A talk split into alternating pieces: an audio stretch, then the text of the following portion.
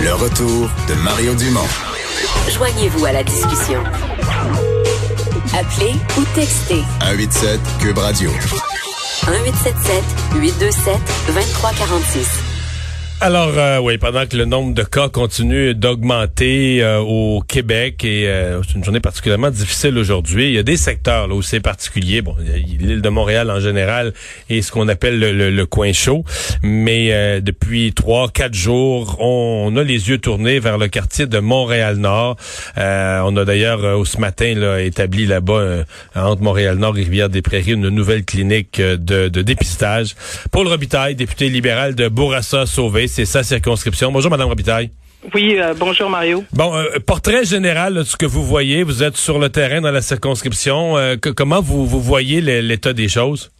Ben, vous savez que dans Montréal-Nord, il y a beaucoup de nos héros. Hein? Il y a beaucoup de nos anges gardiens qui vivent là, qui sont aux premières lignes, qui vont, qui travaillent dans les CHSLD, dans les résidences pour aînés, et ils font ça, ils ont fait ça, ils font ça au péril de leur vie souvent, sont ils auraient peut-être pu être mieux protégés. Ils ont attrapé euh, la COVID et puis ils l'ont ramené chez eux. Puis Montréal-Nord, vous le savez comme moi, Mario, euh, c'est l'un des endroits les plus densément peuplés au monde, euh, pas, pardon, pas au monde, mais au Canada, un des endroits les plus densément peuplés au Canada. Et puis, et puis ben. Donc beaucoup de beaucoup d'habitations locatives, des appartements avec beaucoup beaucoup de monde, des familles nombreuses. Donc on, on, est plus collés les uns sur les autres, donc on augmente le risque. Exactement. Donc on a beau être diligent, puis moi je le vois là dans la rue, euh, les gens qui attendent à l'épicerie, qui respectent les distances, ils sont très diligents. Euh, et euh, ben malgré tout, vous savez qu'on est dans un quatre et demi, puis on habite à 5, ben la distanciation des fois est difficile à est difficile à faire. Donc euh, il y a tout ça qui a fait que bon, on a vu ben, au début on, on, on le voyait pas tout de suite dans les statistiques, mais là on a eu toute la crise des CHSLD, des résidences pour aînés. Et là, ça s'est envenu chez nous. Euh, autour du 9 avril, on a vu les statistiques. Là, en une semaine, ça a plus que doublé. Et là, sonnette d'alarme. Nous, euh, en tout cas, moi, j'ai commencé à alerter euh, les la santé publique, les organismes communautaires aussi. Et puis, bon, finalement... Vous dites 9 avril? Le 9 avril, oui, oui. Le 9 Donc, est-ce qu'il y a eu, ouais, parce que là, ça me semble, pour nous, pour nous, ça fait comme une semaine que c'est un quartier chaud. Est-ce qu'il y a eu un délai à, à répondre ou à prendre conscience que de, de ce qui est en train de se produire? Ben, oui, il y, a eu un délai.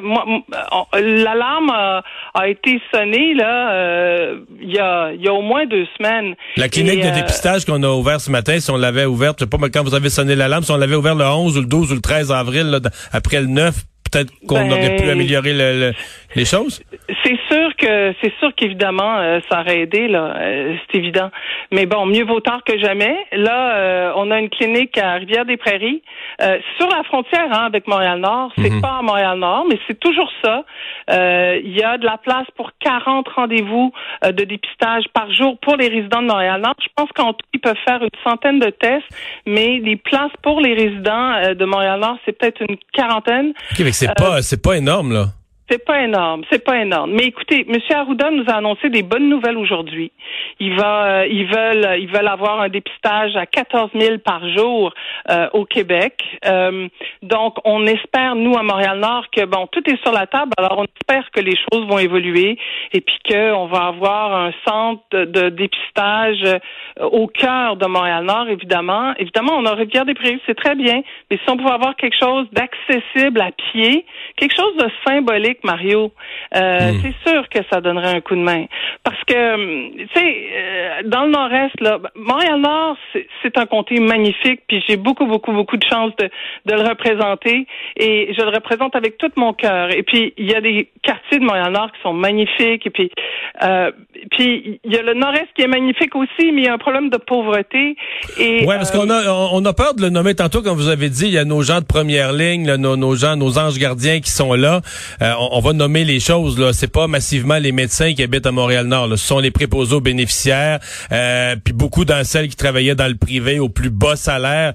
C'est aussi ça la réalité, si on veut la nommer. Quand on parle des gens qui acceptaient de, donner ces soins vaillamment à 13, 14 piastres de l'heure, euh, donner des soins à nos aînés, il y en a beaucoup à Montréal-Nord. C'est ça la, la, la, vérité. Donc des gens qui euh, vont veulent entrer sur le marché de l'emploi, veulent travailler, veulent gagner leur pain, mais prennent souvent c'est ce qui arrive euh, nouveaux arrivants, ben, on prend les derniers emplois que les autres veulent pas. C'est souvent ce qui est. Je sais que c'est peut-être délicat de nommer ça, mais ça me paraît être la vérité. Puis là, ben se retrouve euh, travailler dans des CHSLD, puis on probablement été mal protégés au début, puis là c'est c'est eux qui étaient au front, puis c'est eux qui sont malades là.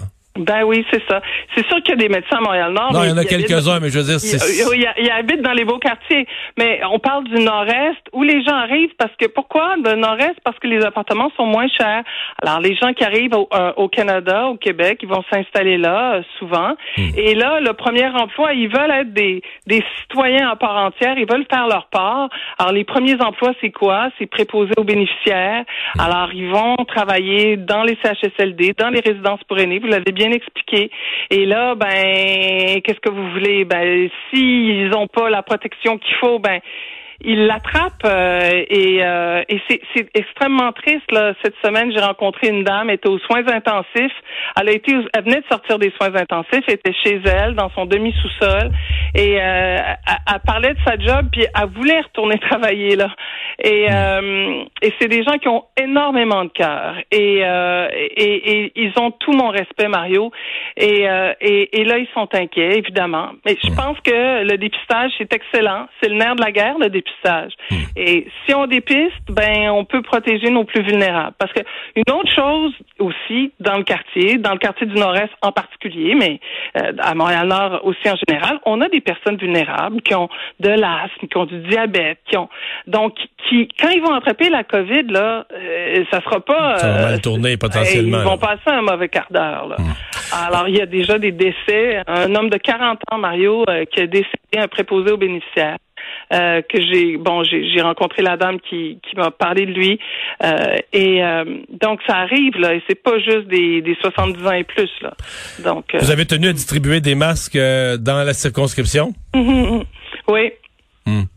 Vous preniez pas un risque parce que vous distribuiez des masques, mais vous en portiez pas vous-même. puis ben, les gens étaient en dedans de deux mètres. Les gens qui ont vu les images à la télé, plusieurs ont dit, ben voyons, elle fait un beau geste, mais après je pas par l'exemple?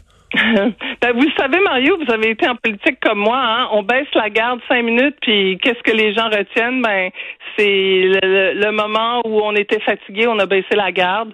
Euh, c'est c'est vrai. Il faut toujours porter son masque et, et, et, suivre les consignes.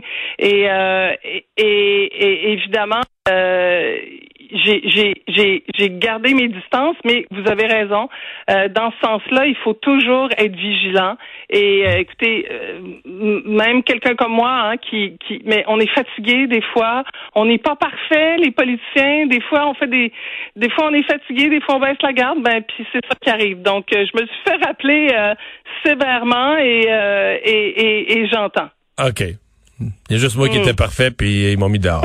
Ah bon. Euh, non, euh, je veux vous entendre finalement sur euh, deux une double question. Est-ce que vous sentez, en fait, comment je poserais ça? Est-ce qu'il y a une, une, possibilité, une ouverture pour qu'à Montréal-Nord on puisse rouvrir les commerces le 11 mai et les écoles le 19 mai?